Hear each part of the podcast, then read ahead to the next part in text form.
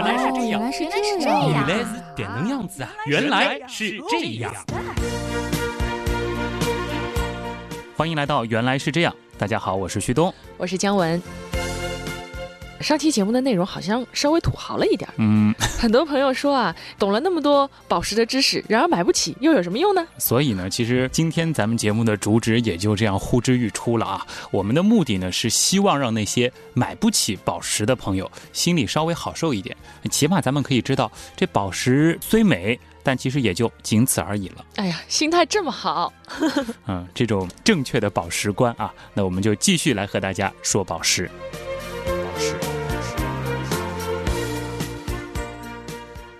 其实上次结尾的时候，我们已经说了，说很多朋友戴宝石呢，其实不仅仅是为了，哎呀，我好美啊，我好有钱啊，是不是？嗯，还有一个，他们觉得宝石可能会有各种神奇的功能，什么美容啊、嗯保健啊什么的。对，其实我在整理资料的时候，随手就百度了一下一个关键词，叫宝石的功效。哦，这个文章真的是看也看不过来啊！就比如说啊，白水晶说能去病气啊，黑曜石能消除霉气，就是发霉的那个霉。嗯，说石榴石呢可以招来幸福和爱情，也可以促进血液循环，改善皮肤。嗯这个我听过。啊，这个玛瑙呢更能增强生命力，还适合那种刚病痊愈的人。紫水晶有助于人的思考力和创作力，甚至是能够改善记忆力。而这个青金石啊，可以改善喉咙痛、气管、呼吸道方面的疾病，并且还能够加强相关的功能啊，诸如此类。如果要说的话，一期节目肯定能够就说这些东西说满。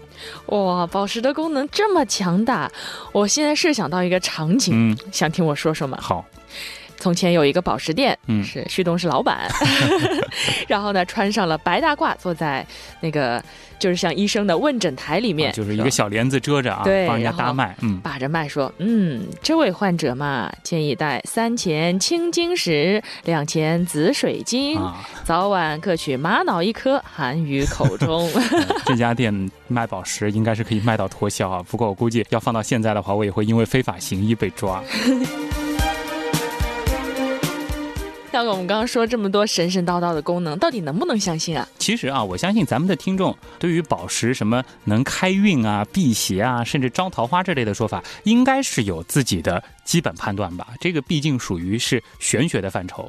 原来是这样，作为科普节目，咱们肯定不会讨论没错，啊。但是逛珠宝店的时候，我们的确是常常能够听到这样的宣传，说啊，买宝石不单单是好看哦，更重要的就是它能养生，因为宝石拥有滋养人体的能量。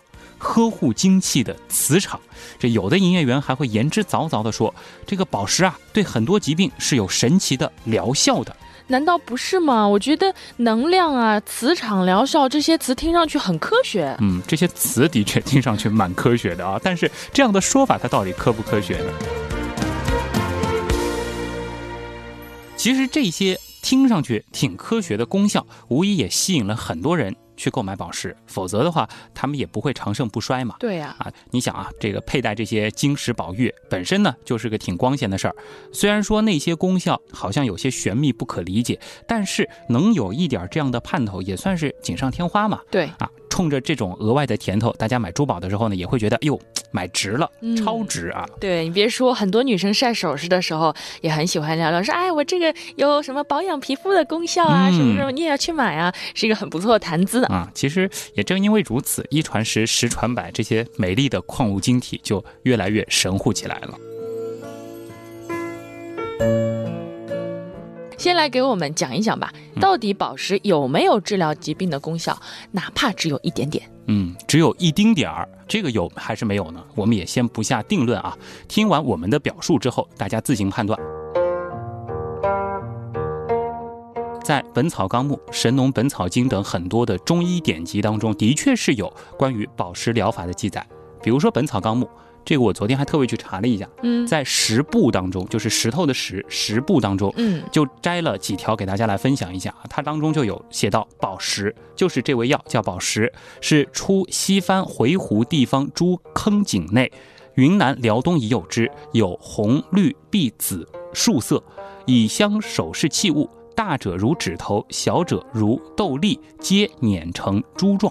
哦，那我要给大家先翻译一下，对不能有误解。这里的宝石应该是笼统的指代是出自西域的各色的石头。对，那结合上期我们节目的知识，应该是什么刚玉啦、尖晶石、绿柱石这些的统称吧？嗯，基本上就是像刚才描述的那种彩色的、很漂亮的小石头啊，嗯把它碾成珠状，都统称为宝石，但并没有明确的去区分，像你刚才提到的刚玉、尖晶石之类的啊。嗯，那么差不多就是这个意思。而书上呢也记载了它的疗效，叫去翳明目，入点药用之。灰尘入目，以诸视服即去。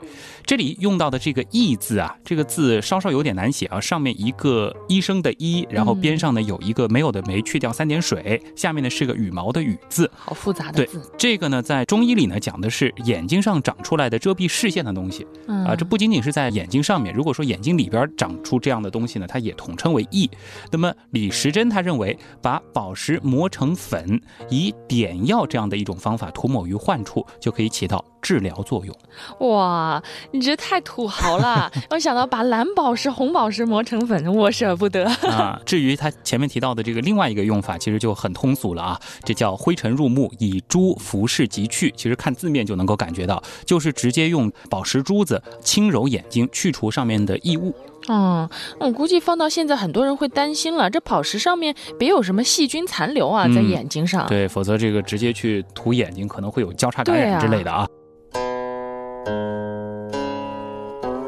咱们再举几个例子啊，比如说在《本草纲目》当中也有水晶的记载嗯啊，水晶辛寒无毒，功能呢是运木，熨烫的熨，运目嗯除热泪。那么玛瑙呢也是辛寒无毒，功能呢是避恶运木赤烂，主木生培益，为末日点。那么这里提到的这个赤烂呢，翻成西医的话呢，指的就是鳞屑性、溃疡性，还有滋角性睑缘炎。呵呵呵，西医、中医都听不明白的，怎么破？其实呢，就是俗称烂眼边的一种病啊，可以通俗的理解为眼皮发炎，好吓人差不多哦！类似于这样的一个状态，就眼睛赤烂嘛，又红又烂的感觉啊。那么按照《本草纲目》的记载呢，这个水晶啊，它可以用来按摩眼睛，起到这种舒缓眼痛流泪的情况。玛瑙呢，功能还多一些。首先呢，带着它能够驱除温病。啊，用来按摩眼睛呢，可以缓解眼皮发炎的症状。如果说把玛瑙磨成粉末涂于患处的话，这功能呢就类似于前面我们说到的宝石。嗯，按摩作为治疗眼部一些疾病的辅助的手段，我还是听说过的。嗯但是加上宝石按摩，会不会效果更好呢？嗯，你的看法是什么？我们先还是不下结论啊，嗯，倒是可以看一下这些宝石疗法是不是有一个共性，似乎呢都可以用来按摩眼睛，或者呢嗯缓解一些眼疾。呃相信大家是不是有过这样一种体验，就是某个地方不太舒服的时候冷敷一下，可以明显的缓解不适感太舒服了。啊，很舒服是吧？。对，那有没有发现，尤其是那些晶体类的宝石，通常都是凉凉的。呃，虽然我是没有摸过什么蓝宝石、祖母绿这些，但水晶是摸过的，嗯好像是很凉的。所以这是什么原理啊？啊，这个呢是宝石晶体啊，它们对热的传导能力相对比较强，也就是热传的速度很快，所以呢哦就会有凉爽的感觉。不过其实不同的宝石由于化学组成和化学键还有其他的因素影响，它们的这个导热性差异也是比较大的。比如说呢，钻石晶体它是自然界导热能力最大的一种晶体，如果说你有这个足够大块的钻石的话，嗯应该会感觉更凉一些啊。而水晶晶体呢，它的导热能力相对要低。但是我们要说，这些晶体宝石相对于非晶体、玉石还有有机宝石、宝石晶体的导热能力呢，是远远胜于它们的。不舒服的时候拿一大块钻石一敷，啊，肯定很舒服啊，太舒服，心里也舒服 对，。冰冰凉的啊。对，所以说啊，我们这个用宝石按摩之所以能够缓解不适呢，其实就是把宝石当冰袋啦。嗯，差不多啊。那么，其实，在《本草纲目》的十部当中，我们刚才是摘取了几个，嗯呃比如说是提到了宝石、水晶等等啊。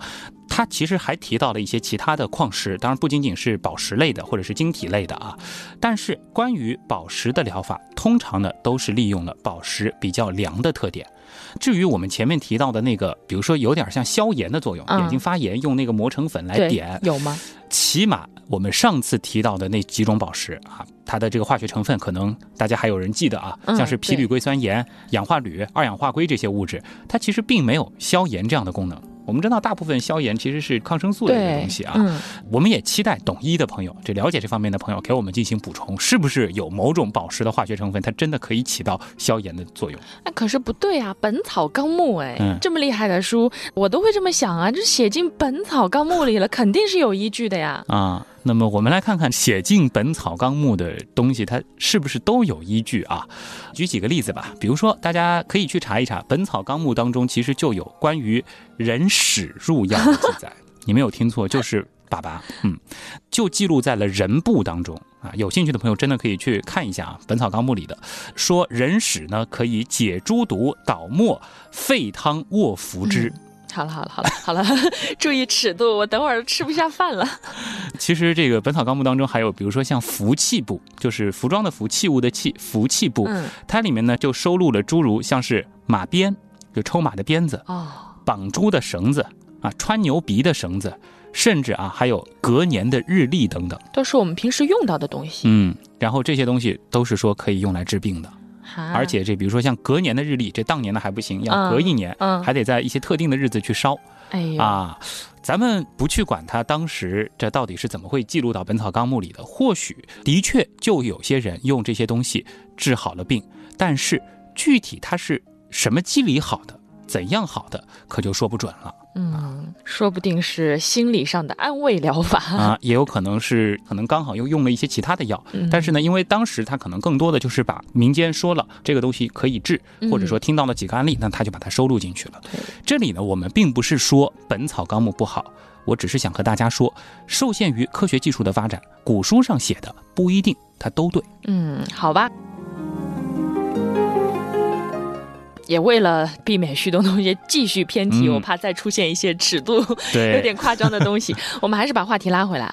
相信你刚才要表达的意思呢，其实原样听众应该已经有自己智慧的判断了。对。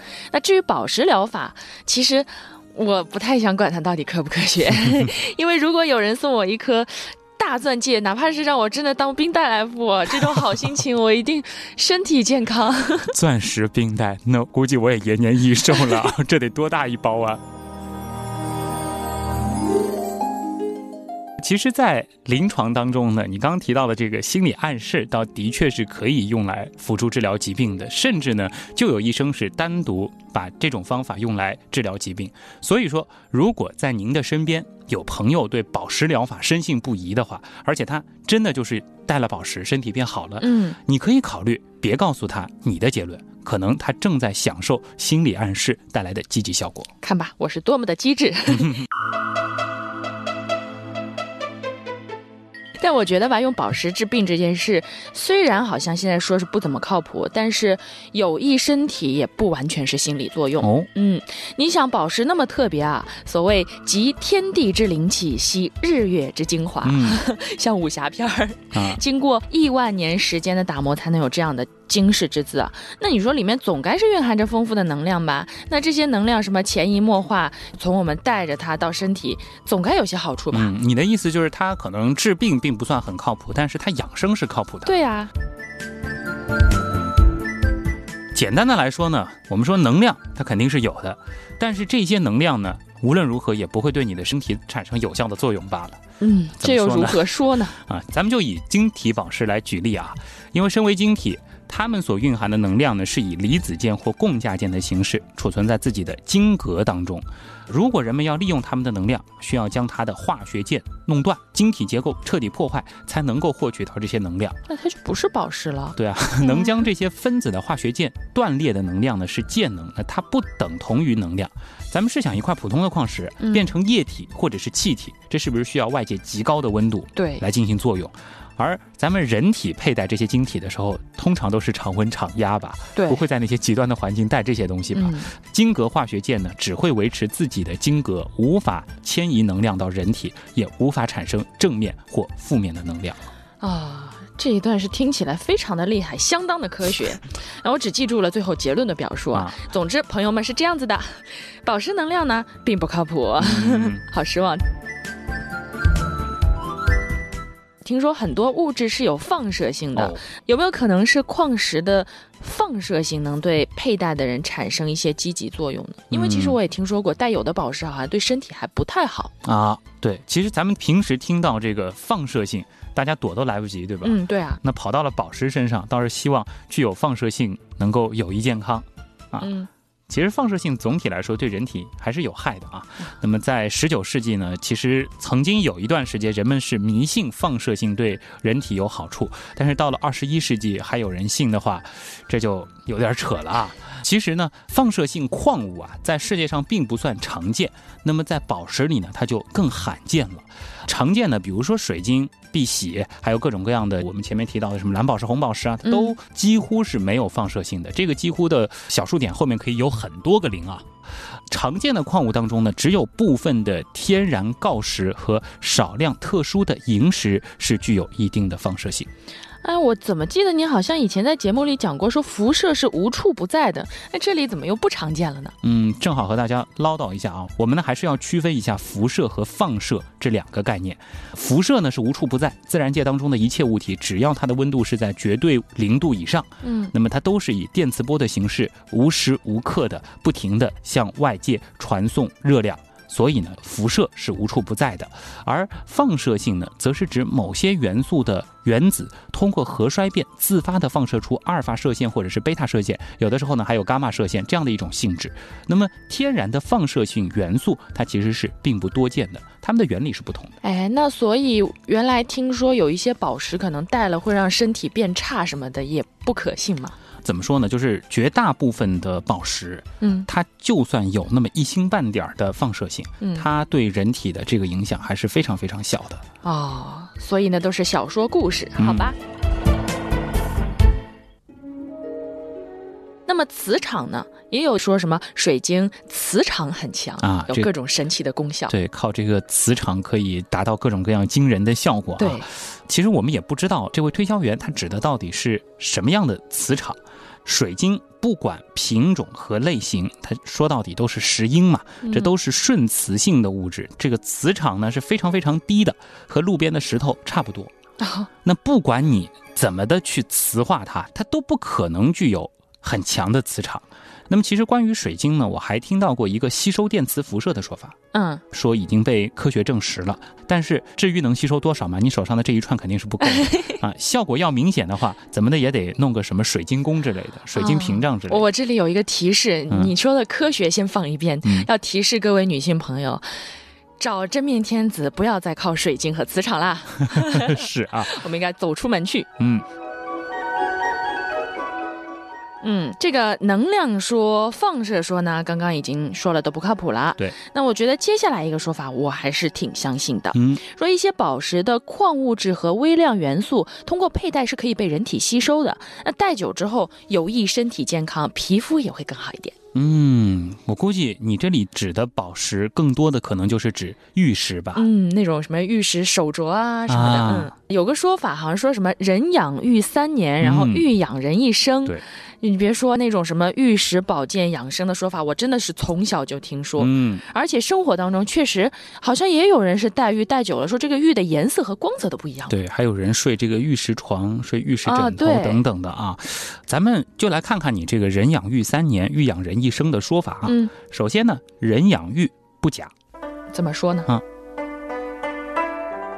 其实呢，在清代乾隆以前啊，中国文化当中所谓的这个玉呢，它多指的是新疆的和田玉，嗯那么少量的呢，会指的是像蓝田玉啊、岫玉啊、玛瑙独玉等等。那么这些呢，其实都是软玉。嗯上次也说过，玉分软玉和硬玉啊。上次也说了，翡翠它是硬玉，那么到了清代才被视为是玉的一种。嗯那么我们所说的这个软玉呢，它的密度比较的低，结构呢相对比较的松散，这个大家其实能够直观的感觉到啊。嗯。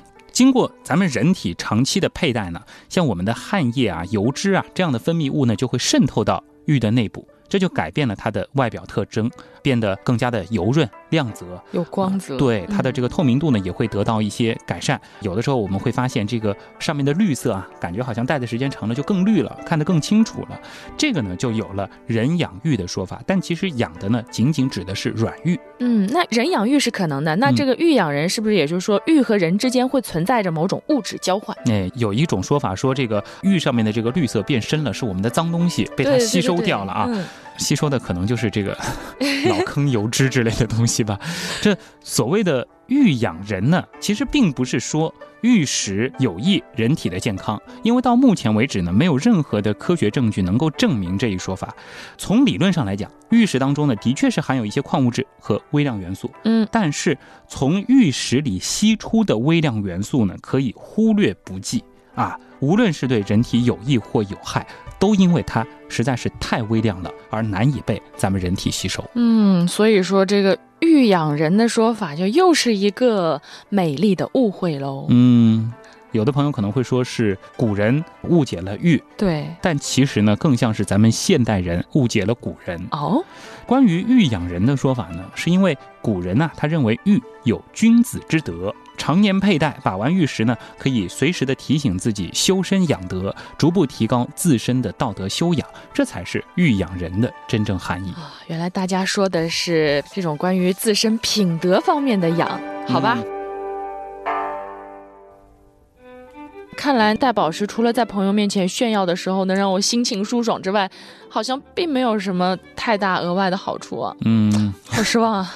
其实呢，我们仔细想一想啊，像是钻石、红宝石、蓝宝石、祖母绿这些名贵的宝石，我们通常都不会在他们身上听到各种特异功能的说法，是不是？好像是哎，你去买钻石，走进钻石店的时候，没人会说啊，这个钻石能开运，嗯能怎么怎么，最多他跟你说是保值只会说什么切工啊什么啊的，，就是价格很高昂。嗯其实原因很简单，就是大部分去买高档宝石的人呢，都不会去相信所谓的这个消磁啊、能量啊这样的伪科学。嗯所以呢，销售这种名贵珠宝的商家呢，他并没有必要去编出这些伪科学来对其进行推销。嗯而相对廉价一些的宝石就不一样了。如果能够赋予它更多的附加值，那么客户肯定是更乐于购买，对不对？对，我们也仔细想一想，网上那些写宝石功效的文章，他写的最多的是哪一种宝石？哼，这种我这个万年潜水微博党一定知道，啊水晶。对，水晶的出镜率是最高的，正是红橙黄绿青蓝紫黑白各色廉价的水晶。各种说法，有的开运，有的招桃花，有的什么啊养生。但是仔细想一想，水晶不管怎么变，它的本质还是二氧化硅吗？嗯，原来是这样。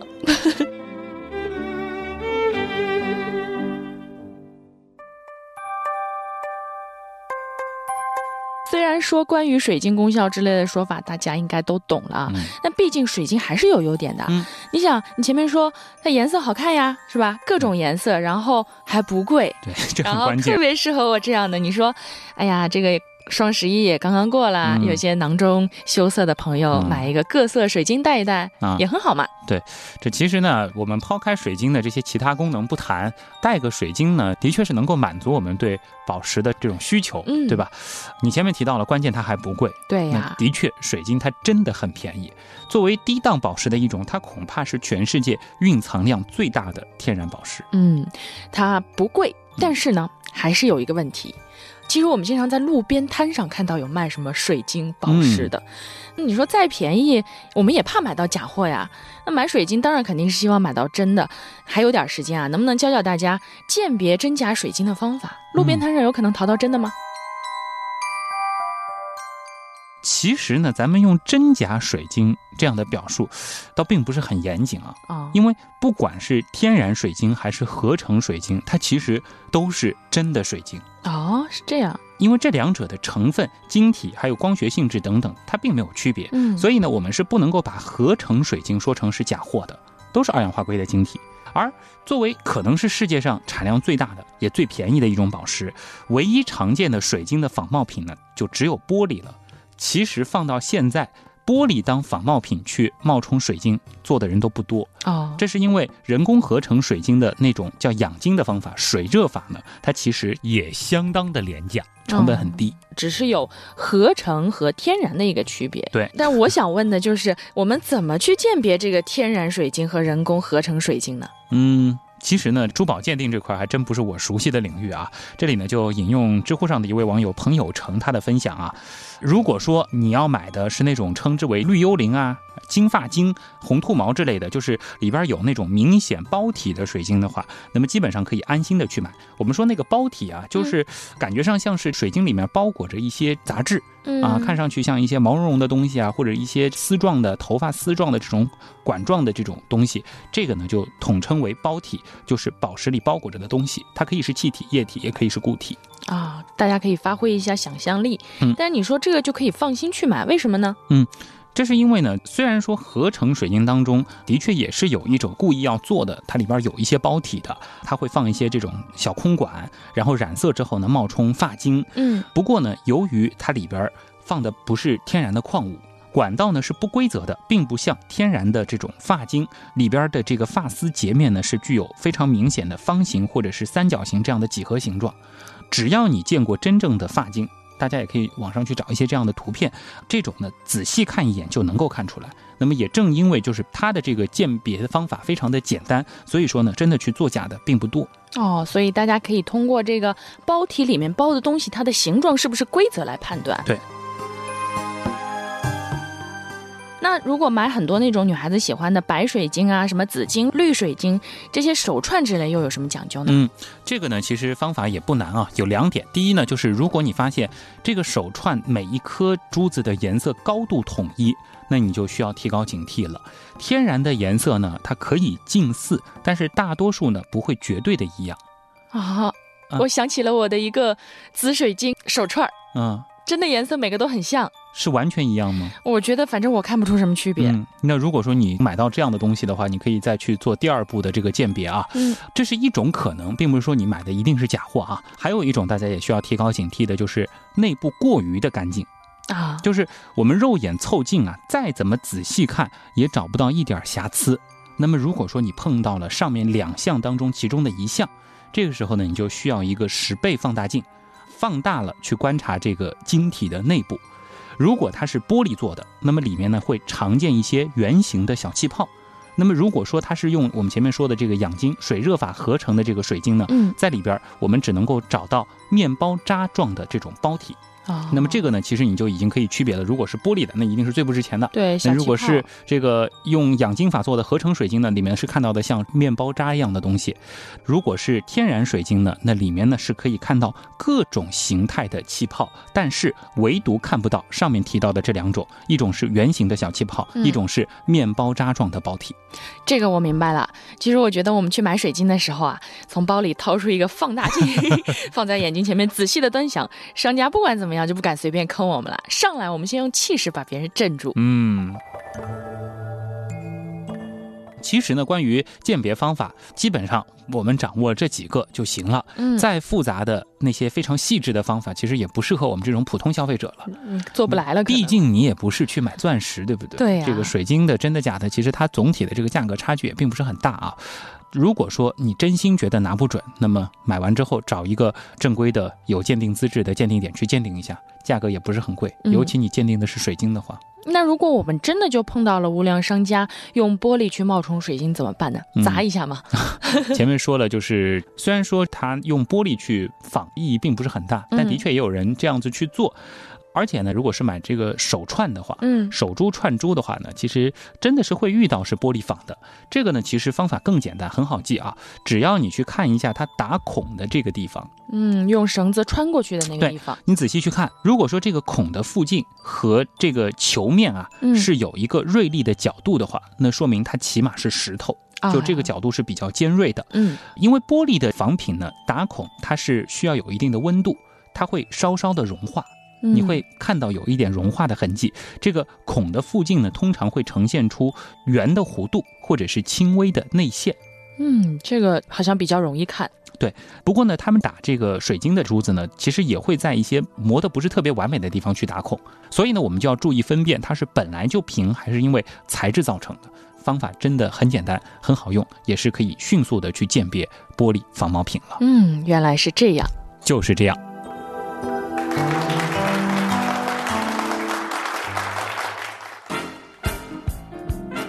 我个人的感觉，做完这两期节目之后，其实挺有一种去宝石店看一下的这种冲动的。嗯，我以前其实挺想去买一些水晶有什么作用的，被你这么一说，我就觉得有点没意思。你起码懂怎么买天然水晶了嘛？嗯，不会买到玻璃。反正你可以选择性的把我们录的这两期节目全部忘了，然后有心理暗示这个方法，你买了戴一戴，说不定还是能够忘一忘的。我觉得真的是这样，人，哎呀，我们心里要想着，你带着这个东西，你就能怎么样？说不定好运真的就降临了。还是相信科学啊。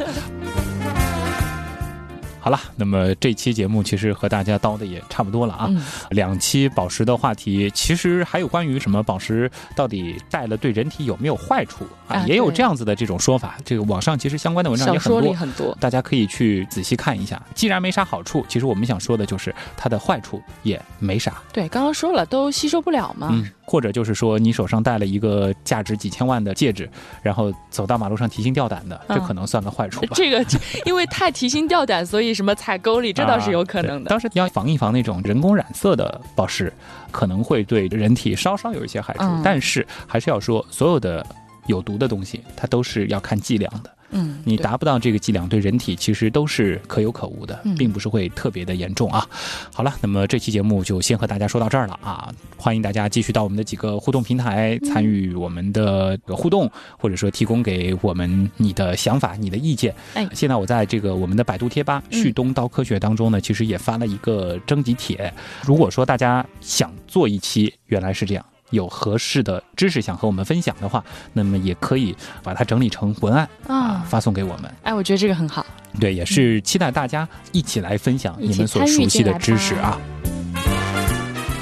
在百度贴吧搜“旭东刀科学”，微信公众号搜“旭东刀科学”，在微博呢，姜文是乖乖猫仔君，嗯，旭东呢是山东九日游，对，就是旭东啊，呃，乖乖猫仔君的君是细细菌的的菌。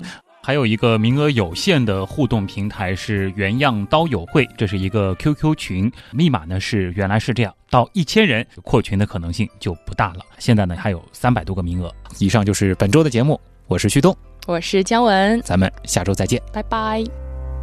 看你的眼睛，写着诗句，有时候狂野，有时候神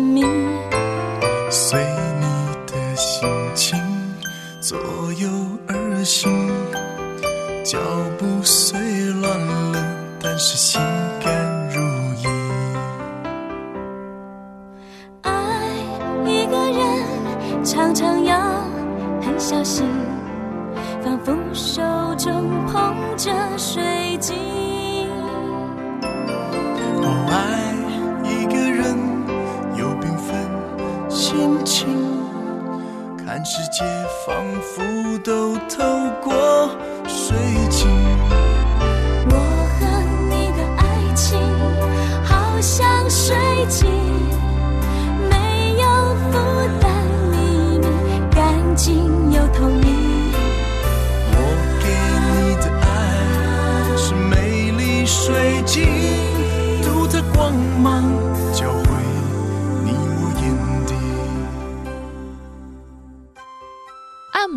帮助眼睛这个什么呃治疗一些病的辅助不。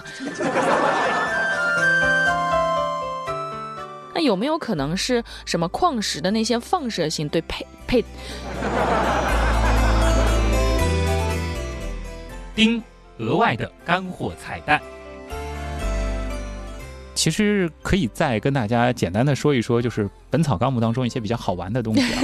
不要那么重口味就好啊，就是还真的挺重口味的。就是如果说大家有兴趣的话，嗯以后可能我们找机会和大家再来专门做一些重口味《本草纲目》对，专门再来聊一聊《本草纲目》当中很多我们说植物相的一些药材，包括一些动物相的药材呢，相对来说还是比较靠谱的，起码到现在它一直是有很多的中医在用。嗯但是《本草纲目》呢，有很多的，比如说在服气部当中就有叫自经死绳，什么意思？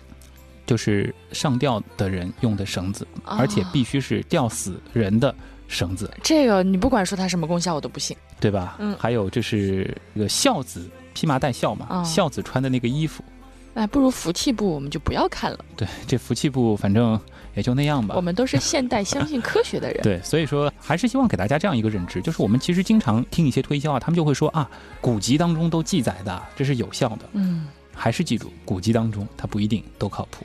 对，真的是，我觉得首先第一，推销人员说的话，古籍当中不一定真的有记载，我对觉得，是。有一些他就是没有的，对他自己杜撰出来对。我们要本着这个科学的精神，先去看他有没有，然后我们再看到底有的该不该信。嗯嗯，对。